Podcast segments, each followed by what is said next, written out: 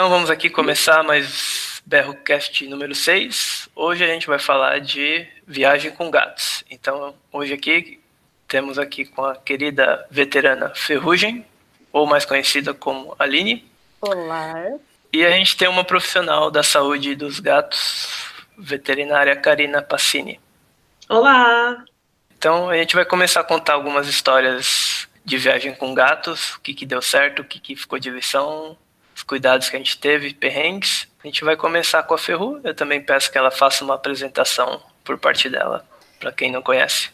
Olá, bom dia, boa tarde, boa noite. Eu sou a Aline, conhecida às vezes como Ferrugem. É, eu sou oceanógrafa e teve um pedaço da minha vida em 2017 que eu fui trabalhar em Pontal do Sul, Paraná.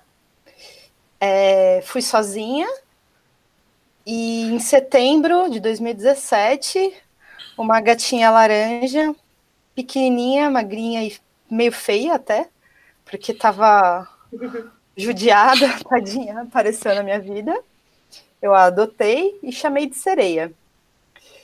E por ter abandonado toda a minha vida em São Paulo e ter ido para Pontal sozinha e sentir muita saudade da família e do meu namorado, que hoje é meu marido, eu vinha para São Paulo com muita frequência. E no começo, é, eu não sabia direito o que eu fazia com a sereia. E aí eu não sabia se eu deixava ela lá, se eu trazia, e alguns, algumas vezes eu trouxe, algumas vezes eu deixei lá também. E aí eu vou contar hoje as epopeias que foram levar a sereia de Pontal do Sul, Paraná, até São Paulo, um trecho que com sorte a gente faz em 12 horas de ônibus, para a galera aí que tiver afim de saber como é viajar com um gato maluco que nem o meu. Ok. É, vamos, a gente pode tentar partir um pouquinho, né? Porque o que eu acho bastante difícil é essa primeira decisão. Será que vale a pena para uma viagem curta eu fazer esse bate-volta com o gato ou deixar ele de boa com alguém cuidando, né? É. é. porque eu não sei se a sereia é um gato que se dá bem com pessoas. Porque a, a minha gata, apresentar a minha gata Shelf, ela não gosta de pessoas e não gosta de gatos. A sereia, ela é um pouco assim também. Na verdade, eu não sei se ela gosta ou não de outros gatos, porque ela nunca teve contato. Mas ela tem um ódio, assim, particularmente com tudo, sabe? Ela... A Karina é a veterinária dela. Sim. E ela sabe muito bem. Não, é então... é porque a minha, ela não, a minha não sente tanto ódio, na verdade. O que ela fica é tem medo de tudo, das pessoas. Então ela não, eu não seria uma opção deixar ela com alguém cuidando, que não conhece ela, que não tem uma longa uma longa vivência com ela. Não sei se você tinha alguém, Pontal, alguém que poderia cuidar, se é, ela tivesse algum vínculo, mais ou menos. Eu, eu tinha. O negócio, assim, da sereia, antes, para explicar, é que ela tem uma parada que chama hiperestesia felina. Ela foi diagnosticada cara, por uma especialista em gato fodida de uma clínica aqui de São Paulo. E era um negócio. Eu sabia que ela tinha. A gente sabia, né, cara, que ela tinha alguma coisa de errado. A gente sabia que ela tinha alguma coisa de errado, mas a gente não sabia o quê. Que ela é e muito. Se é um felino, a gente. Bom, eu, Karina, como veterinária, achava que poderia ser do grupo taxonômico mesmo, né? Poxa, é um felino, é mais arisco, ressabiado, porém, era uma coisa muito exacerbada da sereia. E o negócio é que ela não é feral, ela não é um gato feral, ela é um gato amoroso que tem uns, uns picos de loucura, assim, né? Sim. E aí, quem ia cuidar dela para mim, quem foi algumas vezes, foi a Sara, é, veterana também, lá do IO. E porque ela que me ajudou a cuidar da sereia no começo, fez todo o esquema para adotar e tal. Então a Sara foi lá algumas vezes. Houveram situações que a Sara viajou também. Olha que louca, tentou morder minha cara. Ela, vai, vai pra lá, vai. Acontece. Ela, ela sabe que tá falando dela, tá mordendo meu pé. Sai, sereia. É que pra quem não tá vendo a live, a gente tá rodeado de gatos aqui, a minha tá comportada, ela tá olhando aqui em cima da mesa a tela. Mas aí ah, tem o meu tá deitadinho aqui, olha. Olha aí. Então, então aí a, a Sara foi algumas vezes. Um outro amigo meu lá do PMP, que é o André, também foi algumas vezes. Você chegou aí, cá? Eu deixei não, não. uma vez. Eu lembro da Sara e do André indo, e o, o, Pedro, eu acho que foi também, que era outro é, amigo lá de, de PMP que morava no mesmo prédio que eu. Eu acho que a gente até chegou a comentar sobre essa parada de viajar, né? Uhum. Acho que você chegou até perguntar a minha opinião sobre essas é. viagens, né?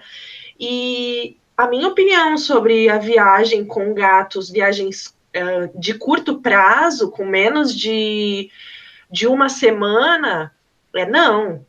Não viaje com o seu gato, porque um gato ele precisa, né, de ele precisa se sentir confortável para que ele para que ele viva naturalmente, para que ele execute as funções fisiológicas dele normais, ele precisa se sentir confortável. Então, muitas vezes, a gente pode é, estimular uma patologia como uma infecção de urina, que é bem comum em gato, só pelo fato da gente viajar do gato não se sentir à vontade, segurar muito tempo o xixi, porque ele não está se sentindo à vontade de fazer xixi, sabe?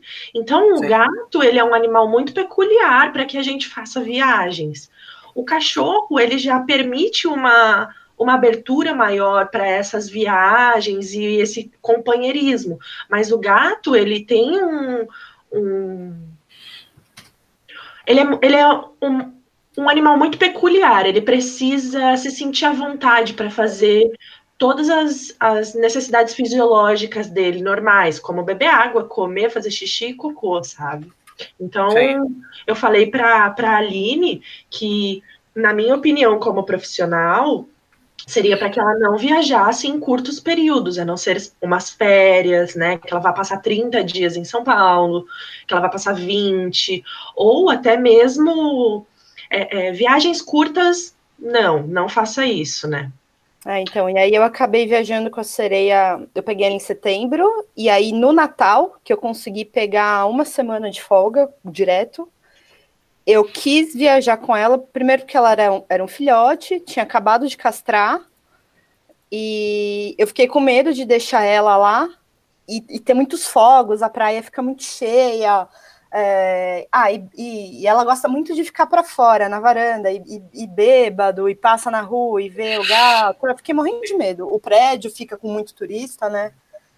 Aí eu resolvi levar ela. E ela era meio que bebê ainda. Então, de Pontal do Sul para São Paulo, você pega um ônibus de Pontal, vai até Curitiba, é um trecho de um pouquinho menos que três horas. Daí lá você tem que pegar o ônibus de Curitiba para São Paulo. E aí é um trecho de mais ou menos umas seis horas. E foi tudo bem. É, ela dormiu a viagem quase toda, foi super tranquilo, mas para voltar foi foda, porque a gente voltou perto do ano novo, ou foi dia um ou dois, um negócio assim, que ia estar, tá, meu, bombando a estrada. E aí a gente acabou ficando, tipo, meu, 16 horas com a gata dentro de uma caixa, sabe? Sim. E, e aí eu até comprei uma, uma guia, coloquei nela na rodoviária em Curitiba, deixei ela sair, ela saiu para comer e tal.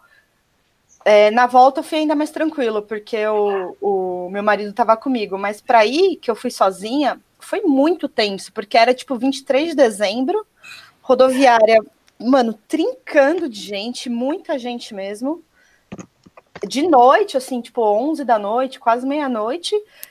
Eu, mais gente com bicho, não era a única pessoa com bicho. Aí eu pego, abro a, a caixinha de transporte dela e sai ela de coleira para tomar água, para comer, para enfim, dá uma andada, nossa, né, toda, todas as crianças da rodoviária vieram em cima, ah, que não sei o quê. E ela não é um gato dócil, né?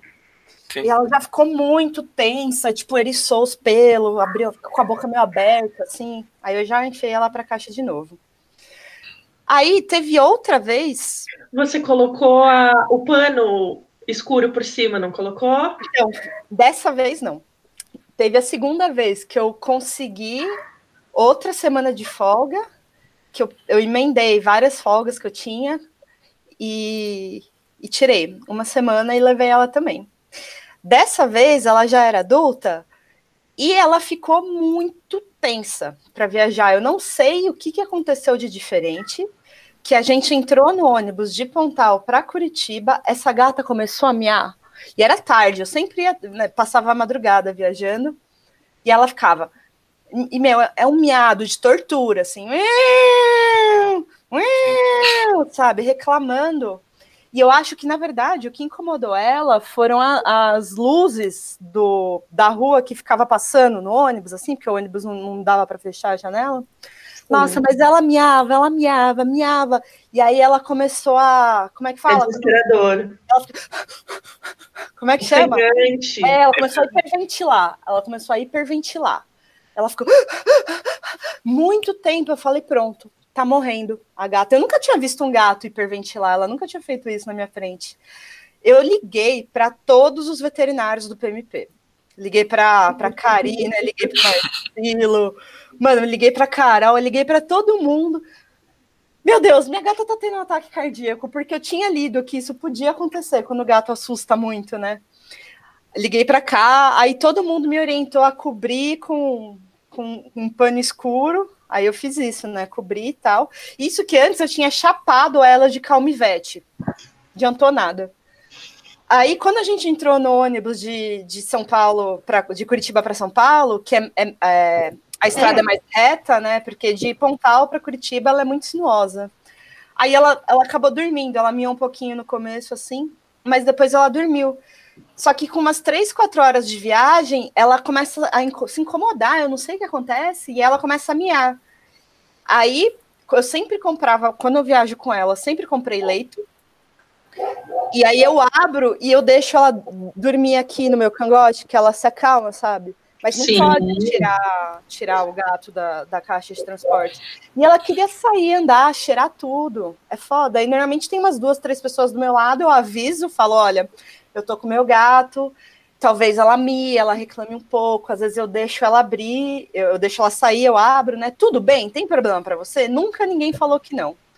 Então a pessoa, tipo, quando ela começava a miar, a pessoa se acostuma, né? Aí teve a vez quando eu fui mudar de Pontal para São Paulo, que eu cheguei para Karine e falei, cara, não vai dar, porque essa outra vez que eu tinha ido tinha sido muito traumático. A galera reclamando no ônibus, me olhando ruim, me olhando feio, sabe? É, que ideia, viajar com o gato, ver se pode, trazer gato. Comecei a ficar muito incomodada e não tinha o que fazer, tipo. E é um ônibus que ele vai parando e pegando as pessoas no meio do caminho. Só puta, inferno, foi muito ruim. Aí, para mudar, que eu ia, além de estar com a sereia, eu ia estar com a minha bicicleta, ia estar com mala, mano, um terror. E sozinha, eu cheguei para a Karine e falei, cara, eu quero ser chipa, né, a sereia para mim. Ela falou chipo, lógico, porque eu queria trazer ela para cá chipada. Eu tava com muito medo de perder essa gata. Perder ela, sim.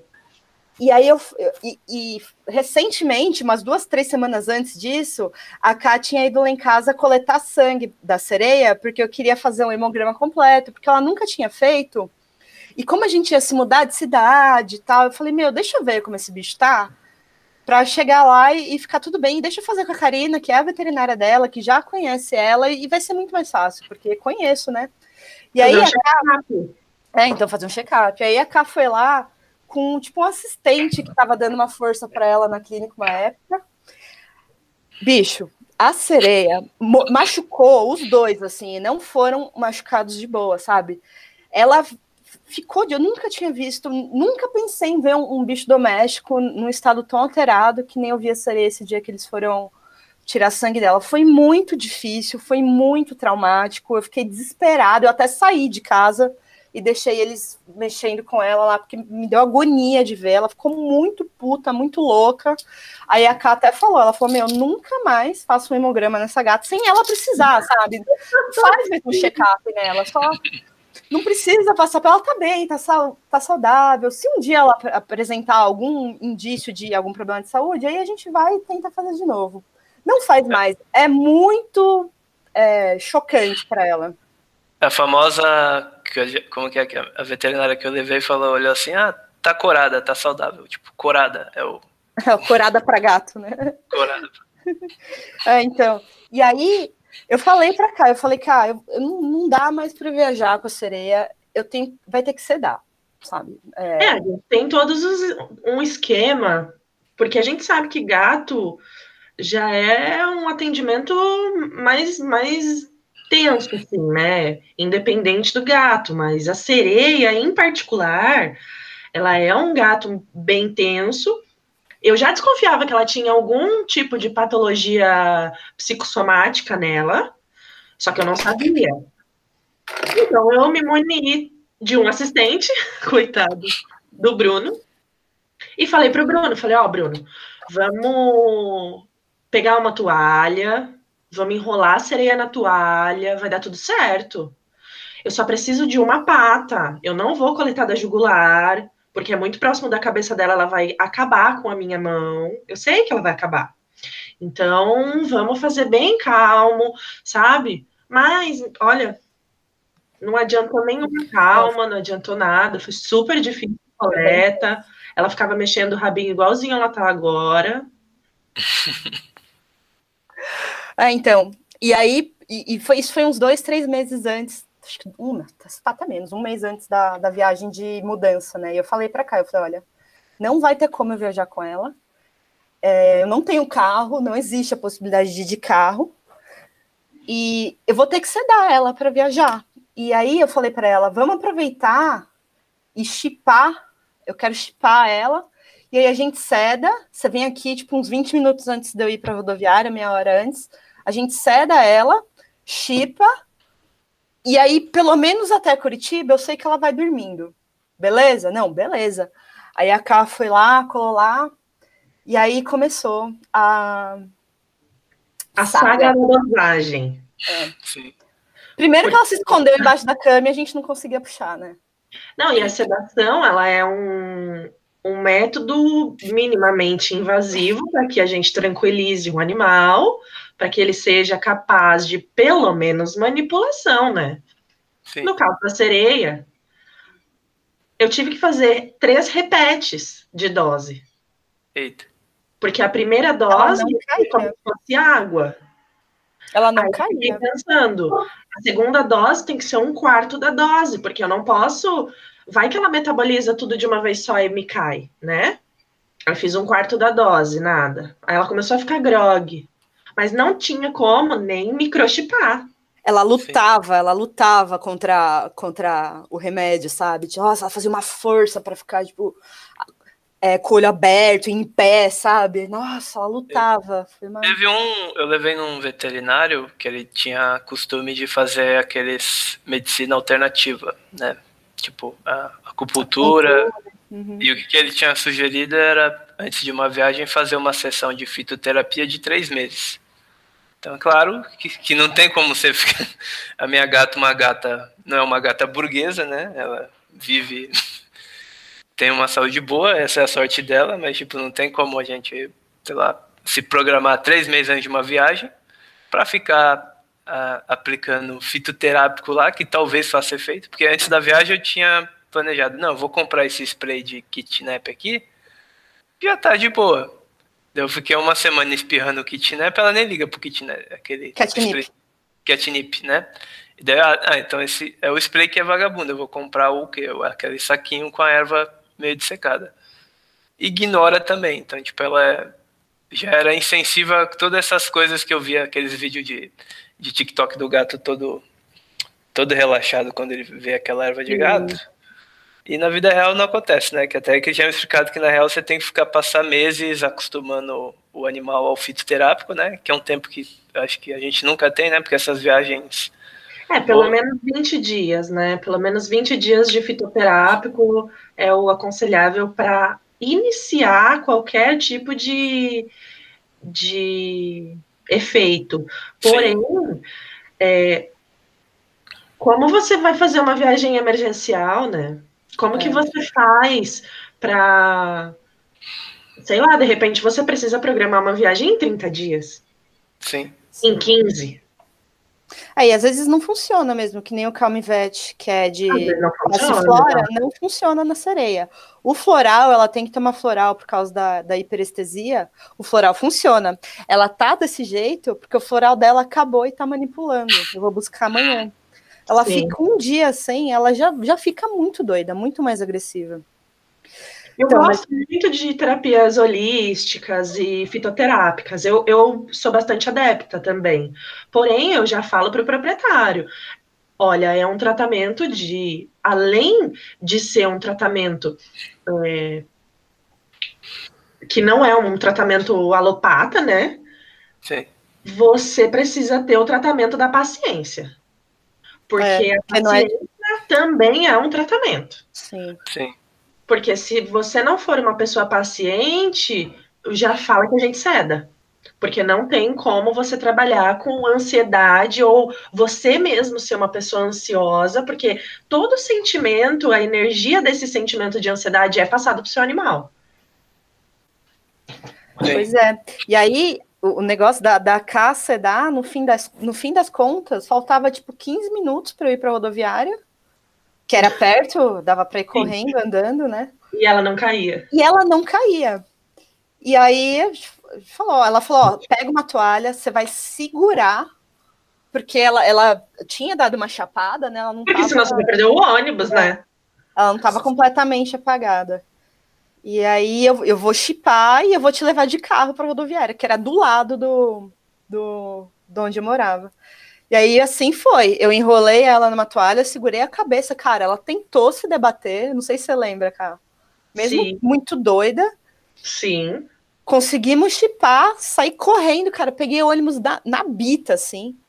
Sim, o ônibus estava ligado, né? É, o ônibus estava ligado já. Eu fui a última pessoa a entrar, entrei. Nem no- se pedimos. Beijo, beijo, tchau, tchau.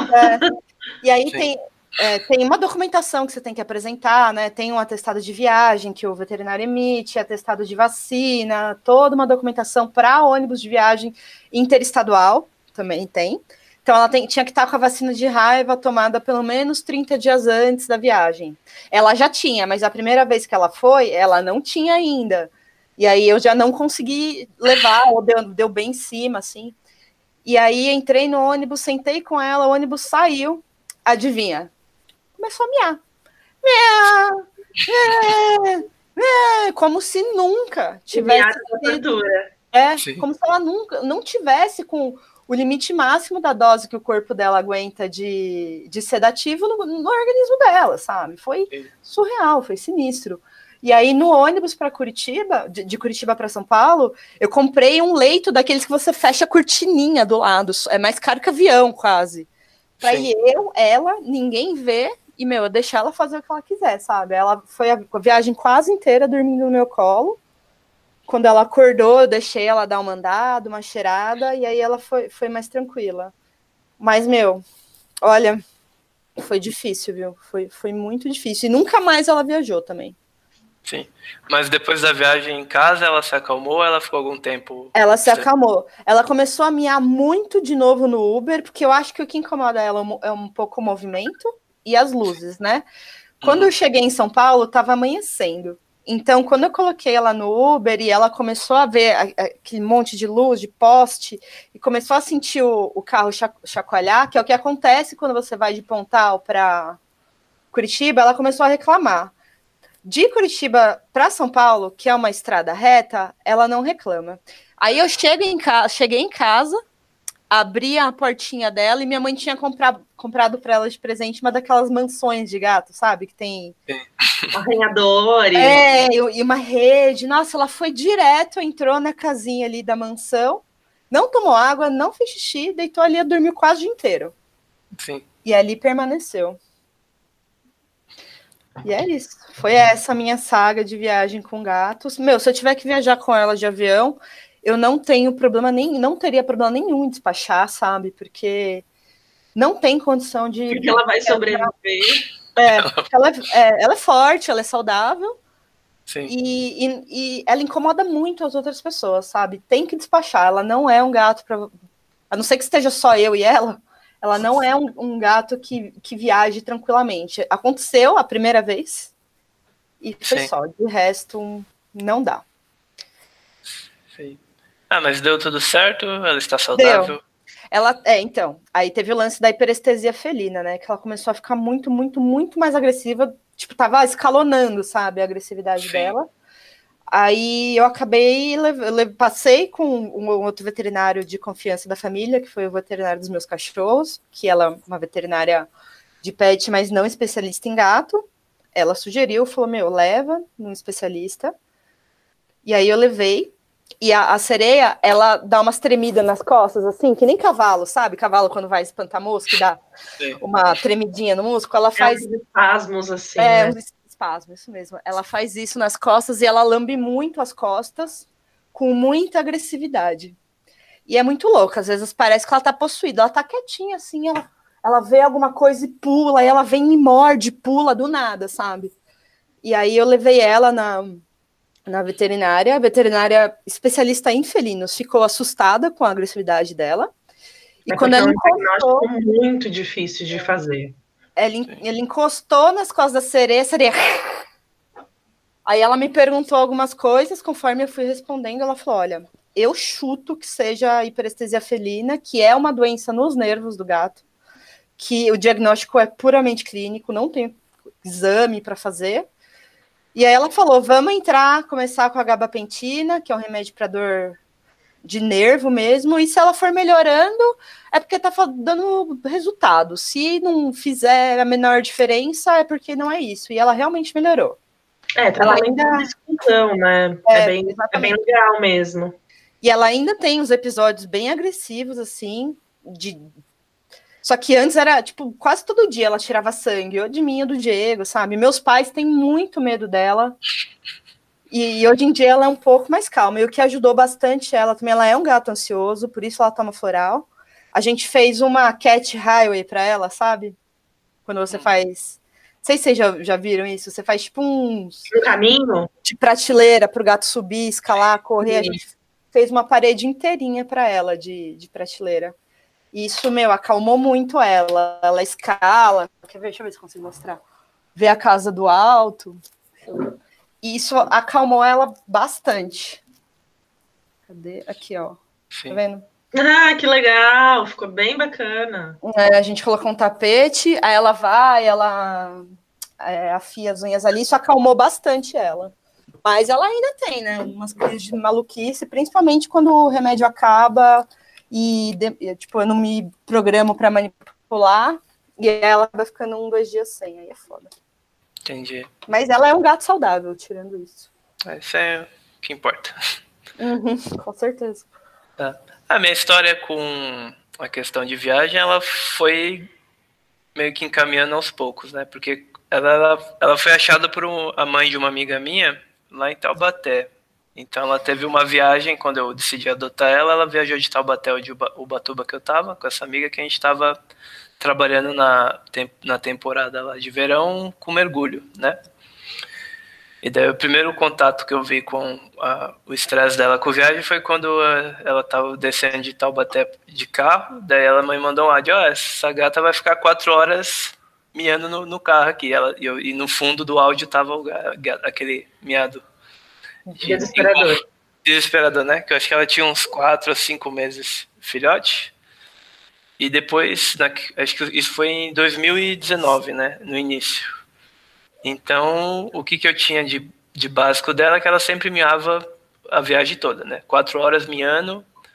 Ela isso até. Adulta já? Não, tinha uns quatro meses. Ela tinha uns quatro meses. Então, essa, ela já era bem novinha, né? Que como ela, ela foi achada numa caixinha abandonada na rua. Então, ela ficava bastante isolada e, e, já nessa primeira saída que ela teve já foi essa viagem de carro, né? E quando eu já estava no finalzinho da temporada, eu vim com ela de carro também para São Paulo. E também, de novo, às 5 horas de carro, ela miando incessavelmente, né? Tadinho. Então eu já estava acostumado, já quando teve essa viagem que eu ia fazer pro litoral, mas agora de ônibus, eu já estava esperando que ela ia ficar 24 horas do dia miando miando dentro do, do ônibus, né? Porque eu levava ela de na, na, naquela jaulinha dela pro veterinário, o caminho todo também era miando, sempre miando. Então ela saiu de casa e para qualquer lugar ela ficava miando. Mas é, antes de ir para Ubatuba eu, eu tinha parado um pouco em Bertioga. Então o que eu ia fazer a viagem ia ser de Bertioga para Ubatuba, pegando aquela BR que vai pelo litoral, né? Ah, Rio Santos? Isso, né? Mas aí é o problema que, que aí já comecei a ficar com bastante ansiedade, porque eu tinha visto que o ônibus mais cedo que saía de lá era 9 horas. Saía de Bertioga. Então, lógico que eu ia pegar trânsito lá para frente. Uhum, São Sebastião ou para entrada em Ubatuba. Então já, então nem foi a questão da viagem em si, tipo de estresse de preparar o animal, porque eu sei que ela não ficava, ela não, ela só ficava chata, tipo ela só ficava assustada e ficava miando, mas não era como no caso da sereia ficar aparentando Agressiva, né? agressividade ou hiperventilar. hiperventilar. Uhum.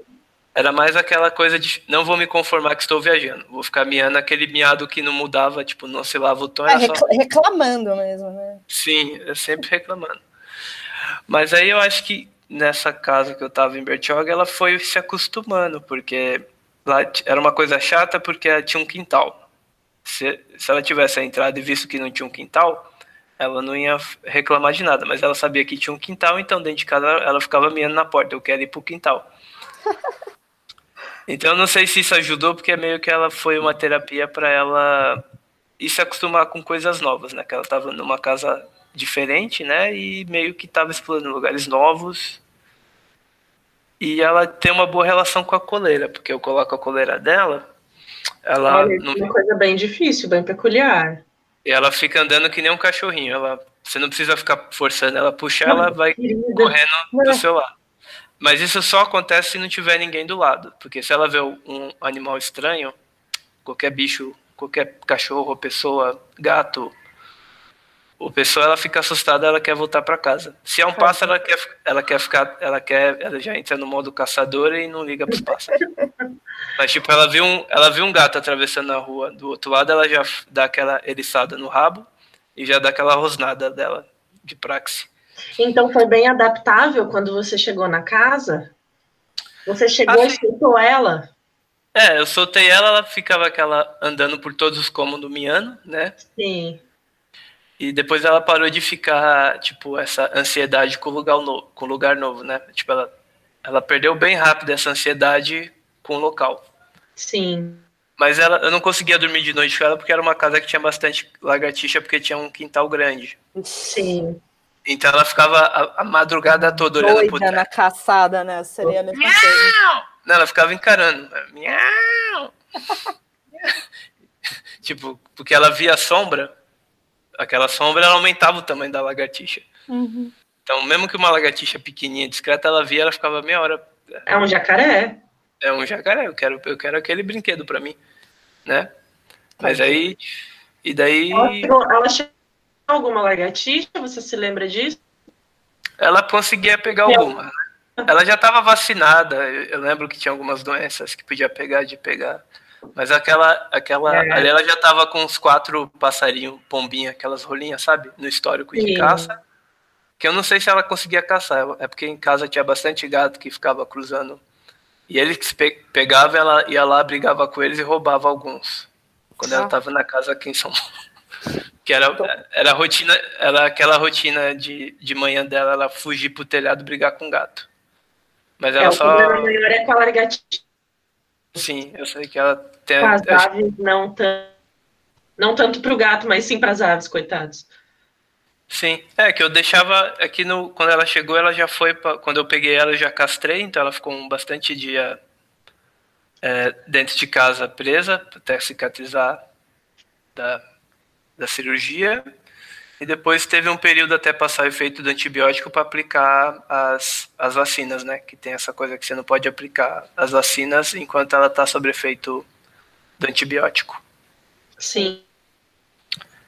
Tá. Mas foi isso. Eu acho que essa estadia em Bertioga deu uma acalmada nela, né? Porque, tipo, ela, tipo, ela já tinha passado por um pequeno estresse, né? Que, querendo ou não, a viagem de São Paulo para Bertioga é menos estressante porque tem menos horas de carro. Então Sim. acho que ela já, já tava no modo, tipo, de meio que fora do lugar padrão dela, então ela meio que ela tava mais tranquila. E eu acho que essa foi a principal surpresa da viagem, porque no ônibus ela não teve problema de ficar miando. Ela realmente ela só miava quando parava na, na rodoviária, mas dentro do ônibus ela ficava quietinha o tempo todo. Tipo, ela Ah, ficava. normal, né? Às vezes eu olhava pra dentro, ela olhava pra mim, fazia aquele miado de sofrimento, falava, Baixinha. tá ruim! E voltava a dormir, mas ela dormiu a viagem toda. Você aí- chegou a, a cobrir a caixinha com pano escuro? Não, porque eu colocava ela, eu tinha comprado um- um- uma passagem pra ela ter o banco só pra ela. E daí eu Uhum. colocava ela no banquinho e a caixa virada pra mim. Uhum. Daí tava isso aí. Mas acho que o pior parte foi descer em Caraguatatuba, porque o ônibus ele não fazia a viagem integral de Bertioga até Ubatuba. Ele parava em Caraguá e de Caraguá tinha que pegar um ônibus intermunicipal. E aquele ônibus que é quase esses ônibus que tem em São Paulo, sabe? Sim, é ônibus de É. linha, né? É. Aham. Então não tem nem aquela cortininha preta na janela, é tipo. E eu cheguei lá umas quatro horas, ou seja, eu ia pegar um período que tem bastante trânsito, que o pessoal que desce do interior vai para Caraguá para ir para Ubatuba, né? Ou São Sebastião.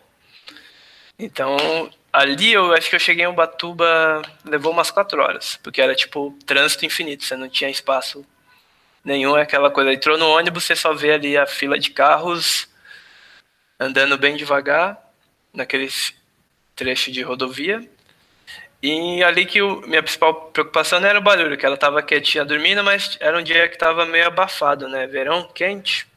Então a minha preocupação ficava mais nessa, tá, vai ficar tantas horas aqui, pode desidratar, pode ter lá, sei lá, alguma infecção urinária.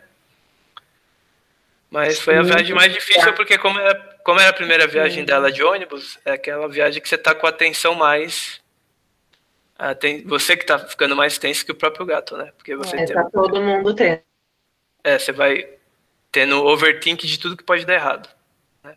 Mas até que foi tranquilo, porque eu acho que até a viagem de Ubatuba para São Paulo de volta, ela foi bem tranquila, ela não miou também. Ela meio que aprendeu a andar de na, sem fazer barulho. É, acho que ela só fazia barulho quando parava, porque ficava muito barulho do pessoal na rodoviária em torno. né? Incomoda. Ela- sim. Mas dentro do ônibus em silêncio, ela ficou de boa, tranquila. Ufa.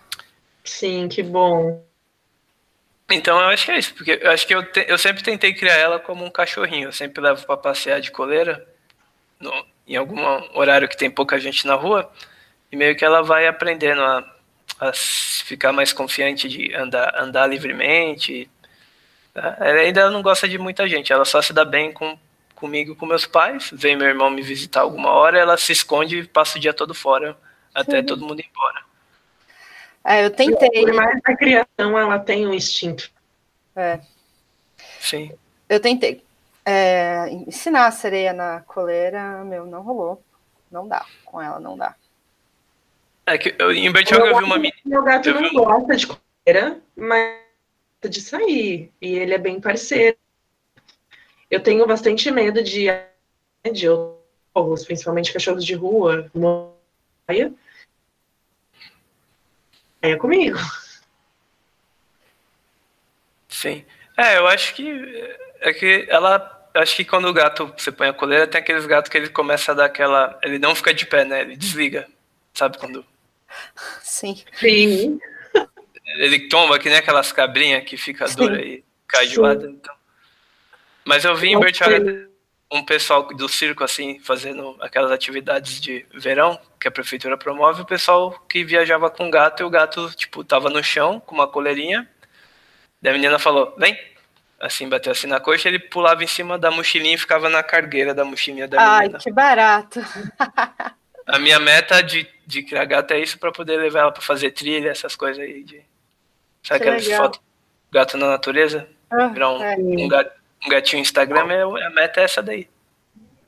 Mas por enquanto ela só anda perto de casa, na pracinha, que é- tem um caminho curto, porque ela não realmente se estressa quando tem bastante pessoas. Entendi. volta. Agora a gente pode começar a falar de viagens que, tipo, você con- queria contar um pouco da experiência da sua amiga viajando de avião?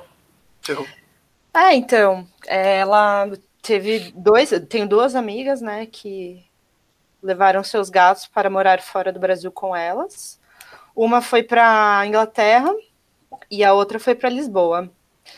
E essa minha amiga que foi para Inglaterra, ela fez um esquema para burlar a quarentena que a Inglaterra exige, que ela viaja, comprou uma passagem para França, alugou um carro e foi de Paris para Londres de carro e aí ela não precisou colocar o gato em, a gata dela em quarentena, uma gata idosa, tá? Viajou com 15 anos. Eita. É. E foi, meu, super de boa, foi super tranquilo. Ela só fez xixi na casinha uma hora, e ela foi lá e no banheiro, trocou o tapetinho, e ela levava a caixinha dentro do banheiro para soltar ela um pouco também. E a minha outra amiga que viajou com a gata para Lisboa, que foi super tranquilo também. Nossa, a gata, meu, não se manifestou, era como se ela nem tivesse com a gata. E o que pegou nessas viagens delas foram as documentações, né?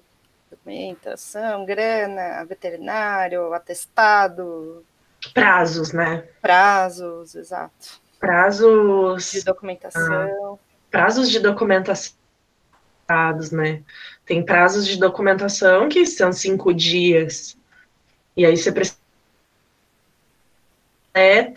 microchipagem, é, atestados, é, marcar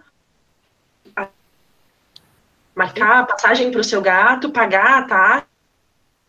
E além de tudo isso, tem os prazos. Sim. É, eu queria conversar um pouquinho dessa coisa de viagem internacional, né? Tem bastante. Exige muito mais documentação, mas eu queria puxar um pouquinho de que se tem alguma coisa rolando, você, Karine, que é veterinária, de novas recomendações por causa do Covid, se vão começar a exigir mais testes para ver. Porque eu vi, tava surgindo um monte de notícia, assim, que a gente vai lendo por cima de como que existe uma Covid felina também e se e no início da pandemia rolava muita eu via muito pessoal que é da área veterinária compartilhando alguns estudos que tentavam ver como que dava como se o Covid podia ser transportado por, pelos gatos, se podia ser transferido para as pessoas. Tinha um monte de notícias que lá no início já estavam começando a bombar. Eu não sei se teve alguma alteração nas medidas de viagens internacionais com os animais? É, então, falando sobre essas, é, é, esses novos conceitos né, de viagem com animais perante essa pandemia do Covid, Primeiro, a gente tem que lembrar que o coronavírus já é uma classe de vírus bem conhecida, né, dentro da veterinária, até mesmo que temos vacinas, né, contra o coronavírus felino e canino também, porque dentro da classe coronavírus a gente tem várias espécies virais, né?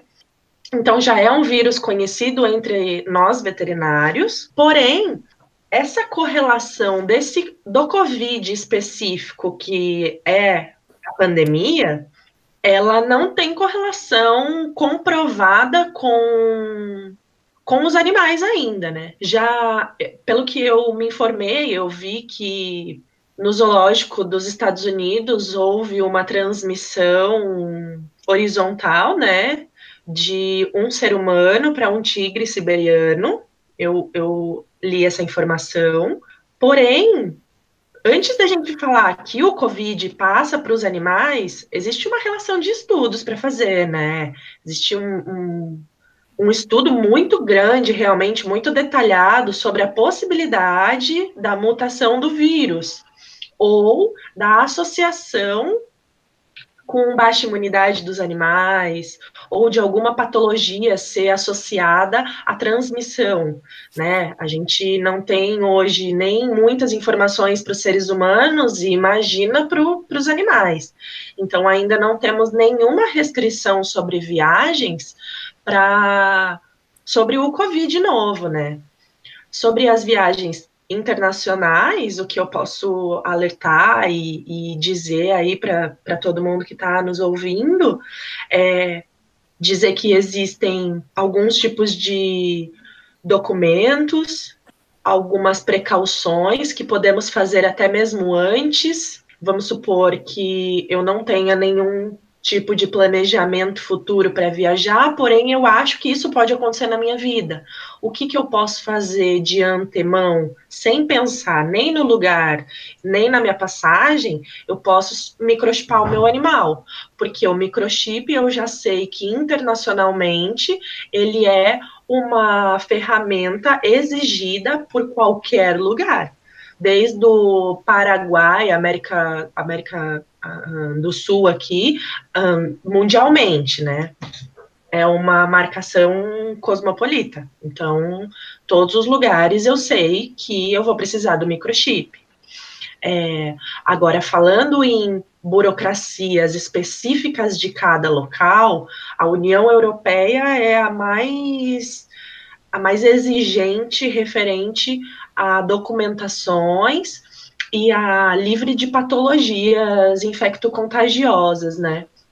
Alguns países específicos solicitam comprovações sobre sorologias, né, antígenos virais, alguns solicitam quarentena, alguns solicitam um tipo específico de vermífugo. Então, para que a gente trabalhe perfeitamente, a gente precisa se informar, a gente, como veterinário, se informar sobre qual é o dia que a pessoa vai viajar por conta das. Só um minutinho. Fumaça. Tá bom. então a gente precisa, voltando, Sim. a gente precisa se informar diante ao país ao qual a pessoa vai viajar. A gente precisa saber de tudo, da data, é, de quanto tempo a pessoa vai passar. Gente, sério, só um momento. Fumaça tá vou É isso. Episódio com gatos é assim mesmo. Famosa fechada de porta na cara. Né? Sim! Vai pra fora! Tadinho. Então a gente precisa ser bem específico, né? O proprietário precisa dizer para a gente bem certinho para onde ele vai, quanto tempo ele vai ficar, se ele está se mudando é, para sem tempo determinado, se para qual país ele vai. A gente precisa estudar qual é a necessidade, a exigência burocrática desse país. É um pouco mais complicado, mas não é impossível. Para as viagens nacionais, existem dois tipos de. As viagens nacionais de voos, tá? Existem dois tipos de, de transporte. Um dentro da cabine, que o proprietário pode levar somente um animal, ele paga uma taxa, e existem, como todas, como todas as companhias, existem algumas burocracias, como o tipo do transporte, o tipo da caixinha de transporte, o tipo da portinha da caixinha do transporte, o tipo, o peso, o tamanho. Então, todas essas burocracias a companhia aérea solicita, além de você ter que reservar o voo, porque cada avião cada viagem só pode ter de dois a três animais por voo. Então, se nós três formos fazer um voo de São Paulo a Fortaleza e cada um quiser levar um gatinho ou um cachorrinho, a gente precisa reservar o voo antes para saber se mais pessoas não vão querer levar também. Então, é isso é uma burocracia um pouco complicada, porque a gente Tem precisa. Lance da aeronave, né? Não é qualquer aeronave que pode despachar o, o, bicho é, baixo. Tem aeronaves específicas, né? Aqueles. É, eu não sei direito sobre as aeronaves, mas eu sei que é, Boeing pode. Uhum. E aqueles menores do que Boeing não podem. É porque então, despressuriza, né, o compartimento de bagagem, perde, tem lance com temperatura. É, eu acredito que é temperatura e pressão, né? É, sim. Uhum. E aí tem as duas modalidades: você levar o seu pet com você na cabine, que você paga uma taxa, é uma taxa única, porque você tem o máximo de peso para levar. A maioria das companhias é 10 quilos, e uma das companhias é, brasileiras é 5 quilos. É, tem também a possibilidade de você levar, despachar o seu animal, né? Como aconteceu comigo no caso que eu fiz uma viagem do Rio Grande do Norte para São Paulo e eu tenho dois animais e eu tinha que trazer os meus dois animais porque eu estava me mudando. É, um animal eu tive que despachar e um animal eu tive que colocar junto comigo na cabine. Então, a taxa a taxa eu coloquei na cabine e a taxa para despachar é uma taxa flutuante. Ela é uma taxa por peso e por, por oscilação diária, que é bem complicado pela programação das próprias pessoas. Sim. Além de toda a documentação exigida, documentação profissional de que o veterinário habilitado, né? Você precisa ter a vacina de raiva antes dos 30 dias, você não pode é, viajar com animais braquiocefálicos, que significa animais com focinhos curtos, como animais da raça Pug, Bulldog, entre outros. Basicamente isso. Você precisa de um atestado de viagem com validade de até cinco dias para viagens nacionais. E, e você também tem que tomar muito cuidado para fazer viagens com, com filhotes. Viagens com filhotes também são bem mais complicadas, porque tem a restrição do período da vacina, né? Geralmente, a viagem com filhotes você não vai ter a antirrábica você vai ter só as outras vacinas e é exigido antirrábica. Então, basicamente, você não vai poder viajar com filhotes. É, sobre o Covid mesmo, que é a pauta do, da nossa conversa, a gente ainda não tem nenhum tipo de restrição ou liberação ou intervenção para os nossos animais. Ainda continuamos com as mesmas burocracias anteriores a essa pandemia, que são bastante burocráticas, na minha opinião. Não são poucas. Não são Sim. poucas, não, não é barato viajar com pet. É, realmente, para quem precisa viajar ou para quem tem condições de viajar. É, seria mais naquela condição que realmente você está indo para se mudar e tem que levar um animal. É, não tem como viajar turismo com bicho para fora do Brasil. Ai, vamos dizer que mais ou menos, né, gente? Porque tem, a gente vê aí alguns né, artistas que a gente. É, é, eu não, não vou falar o nome da artista, mas ela viaja geralmente toda semana com o cachorrinho né? dela. O cachorrinho dela tem rede social, e aí ela fica postando as fotos do cachorrinho nas viagens. Então, é o que eu falei, na minha opinião, para quem tem condição e tem condição de dar um, um condicionamento de bem-estar para esse animal, fazer as viagens é, é, tranquilamente, ok, né? Que bacana, eu fico muito feliz dessas pessoas realmente conseguirem fazer isso, mas não é todo mundo, estamos falando de nossa Senhora, do mínimo do mínimo, né? É, é, alguns milhares de reais, né? Custa. É. E eu não sei se você já lidou com alguma coisa de viagem cruzeiro com animal, porque também tá na pauta essa coisa de se vão voltar com as viagens cruzeiro, porque a, a viagem cruzeiro é, é, praticamente agora uma placa de Petri que está flutuando no meio do oceano, que é um monte de gente vivendo Sim. mais. Acho que era um número bastante grande de pessoas, mais de 30 mil no, num desses cruzeiros que vivem confinadas por uma viagem de luxo. E eu não sei como que é, nunca vi nada sobre como que é a política de animais a bordo. Eu não sei se você já teve, trabalhou com isso alguma vez. Algum caso de alguém que ia levar um animal em embarcação? Não, sobre embarcações eu não, eu nunca fiz nem a documentação para embarque e nunca recebi essa solicitação. Vocês estão conseguindo ouvir? Sim, é que eu acho que a gata deu uma abafada. É, peraí que eu acho. Alô, oi, tá rolando? Agora, Agora... Tá. Então, é, eu sei que existem também essa classe AAA de pessoas para fazer um, um, um, cruzeiro e levar um pet, né? Existe também. Cada empresa tem uma exigência igualzinho às empresas aéreas, é a mesma coisa, e cada você precisa também, você não pode ser quarto compartilhado, precisa ser cabine individual. E tem algumas exigências vacinais. Isso eu tô falando nacional, tá? Internacional me perdoe, eu não faço a mínima ideia. É, então, essa Viagens de amiga cruzeiro que, internacionais. que levou o gato para Inglaterra, o, o marido dela tem muito medo de avião. E ele cogitou ir de cruzeiro.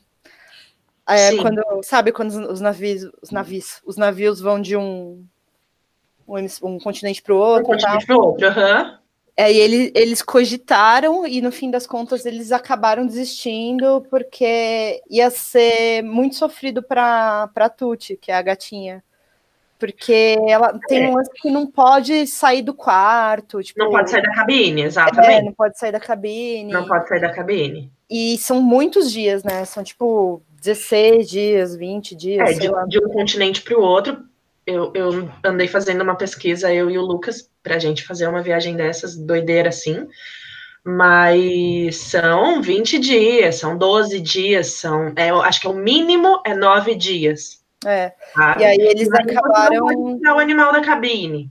Eles acabaram desistindo, mesmo ela sendo uma gata bem velhinha, que já, meu, não, não sai mais. É, é apertado na cabine de cruzeiro para você ficar, meu, duas semanas com o gato enfiado lá, né? Sendo que de avião seria num instante. É, Eu não sei, aí. existe alguma pesquisa falando se gato mareia? Gato pode marear. É, então, eu Olha, sei eu acredito que, que sim, porque que tem em gato avião enjoa assim. Eu, eu não vou dar totalmente certeza, tá? Porque eu nunca pesquisei um estudo sobre gatos no mar ou cachorros.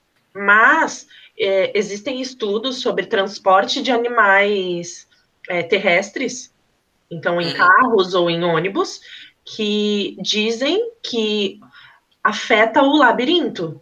Então, a gente pode ter os mesmos sinais clínicos de uma pessoa. Ahn, êmese, náusea, dor de cabeça. Eu perguntei, A gente pode ter, com certeza. eu perguntei aqui para minha amiga é, se eles tinham cogitado mesmo trazer a Tuti pois é, para Inglaterra de cruzeiro. Aí ela falou que não, porque além de levar muito tempo, tem uma hora de visitação que o gato não pode ficar com você numa cabine. Que ele tem um lugar dentro do navio para ficar. Ele fica lá na jalinha Então, dele. nem na cabine, nem na sua cabine. É, ela falou, não porque leva muitíssimo tempo e tem hora de visitação. Ela não ficaria numa cabine com a gente pronto, ela ficaria numa outra área e a gente só pode ir lá visitar ela. É, assim, eu acho também que depende muito da companhia. É, talvez. porque eu vi algum tipo de informação que você poderia sim, mas você teria que comprar a, a cabine individual, Master Premium Plus, um negócio desse. Dava. Não que isso seja problema, né? É, vamos, vamos dizer que isso não é problema monetário para nós, meros mortais, mas a gente tem que, além de fazer essa super compra tranquila, não poderia sair da cabine. Sim. E aí pensa, ficar 15 dias, né?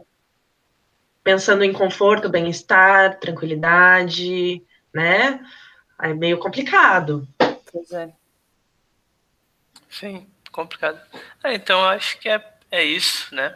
Acho que a gente co cobriu bastante histórias pessoais com uma coleção de dicas que a gente realmente vai tentar, assim que passar todo essa, esse problema da quarentena, a gente talvez consiga fazer algumas viagens mais tranquilo, de forma mais tranquila. Ah, com certeza. Eu também acredito que assim que passar essa pandemia, a, a ciência na medicina veterinária também evolua bastante para sanar essas nossas dúvidas, né, sobre a transmissão do Covid, é, principalmente para que a gente evolua cientificamente, não só na área humana, mas na área veterinária também, para que a gente tenha embasamento científico teórico, né, para que a, tranquilize tanto nós seres humanos quanto as mães e os papais pets, né? Sim, com Sim. certeza. É, Uma coisa que quando eu estava em Rio Grande que eu achava sem condição é que lá não tinha centro de zoonose ou, ou a prefeitura tinha algum programa de controle de animal como a gente tem aqui em São Paulo. Uhum. E um dia eu fiz uma viagem para São José do Rio Preto E lá, numa praça bem famosa da cidade, tinha lotado de gato de rua, tipo. E, tipo, os gatos, tipo, comendo pombo na rua, tipo. Normalidade, tipo. E, tipo, uma coisa tipo você pegar um gramado assim, você vê cinco gatos de rua, assim. Uhum. Em estado selvagem, que o pessoal faz umas casinhas para ele, mas está muito proliferado, né? Porque a questão do gato não é só um, um, animal de estimação, ele também é um problema de saúde que exige. É um problema de saúde pública, com certeza. Sim. Então é isso, acho que eu só queria fa falar isso. Não sei se alguém quer falar mais alguma coisa. É, o que eu já vi de gato que dá problema é gato caçando fauna em extinção, por exemplo. Quando eu, eu morava na Irlanda, eu tinha um gato lá que ele era criado solto, né? E a Irlanda não tem réptil. Só tem um, um, Na verdade, é um. É como se fosse um.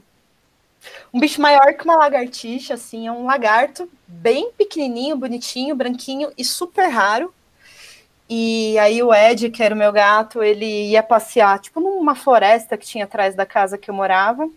Três vezes ele trouxe essa porra desse lagarto na boca.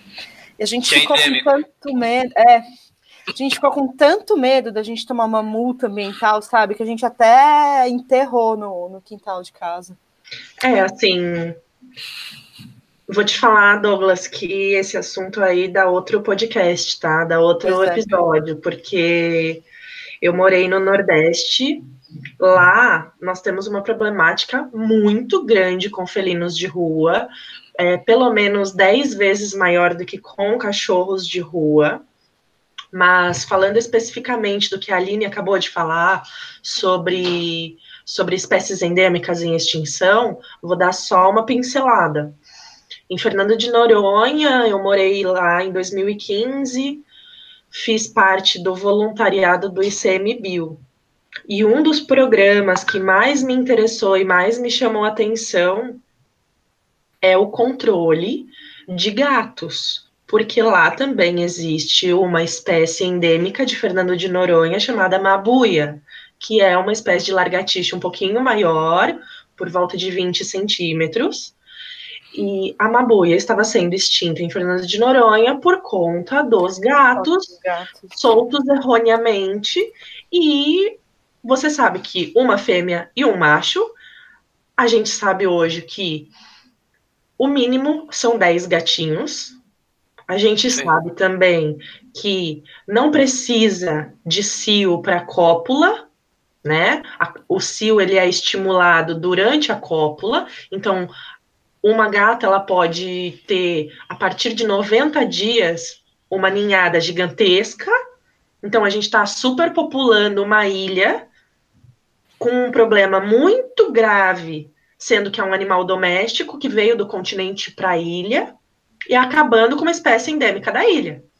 Então, o que eu digo para você, só essa pincelada já é um novo episódio aí para a gente conversar, porque além de ser Sabe muito interessante, existem muitos estudos científicos de outros lugares, de outras universidades, até mesmo de outros países, para esse controle porque esses animais eles se reproduzem tanto que hoje eles são pseudo selvagens. Uhum. Nós levamos nós levamos uma caixa de caça. É como se fosse uma armadilha para pegar gatos. Os gatos não cabem na armadilha. Nossa. Meu Deus. Então, assim, é, é, um estudo que uma universidade dos Estados Unidos fez sobre Fernando de Noronha. Daqui cinco anos a gente não vai ter mais uma buia. Detalhe, isso a gente estava em 2005. Desculpa, Sim. 2015, perdão. Então, esse ano aqui, será que tem uma buia lá? Nossa, que treta, né? Eu ia puxar uma coisa aqui, não tem muito a ver, mas o gato na posição mais remota, assim, que eu já vi, eu não sei, eu não sei se a Ferro conhece o, o, os moles da Barra do Cassino? Sim.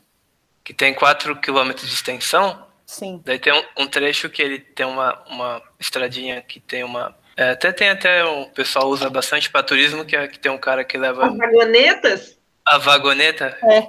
A, a vela até o final, mas ainda sobra uns 500 metros que é de pedra batida que dá num farolzinho na ponta do mole, né? Então, é, sei lá, né? era tipo meio costume eu dar uma chegada até o finalzinho do mole mesmo, ou seja, além da vagoneta, chegar naquela parte das pedras.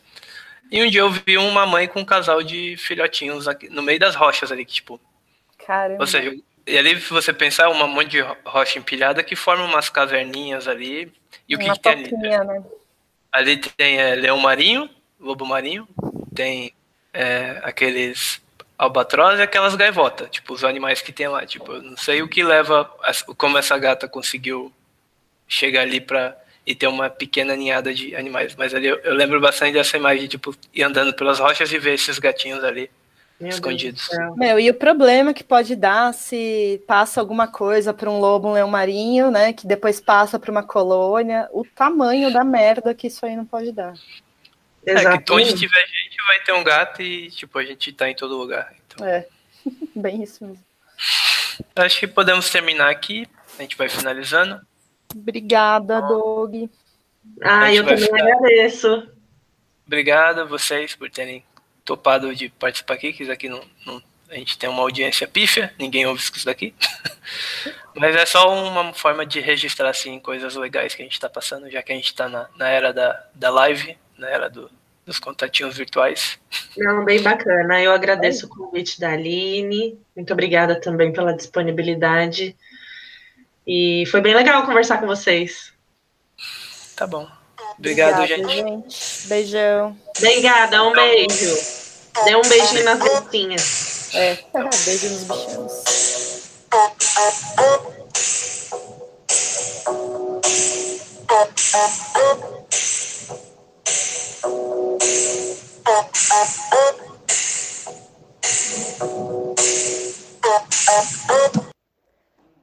Berro.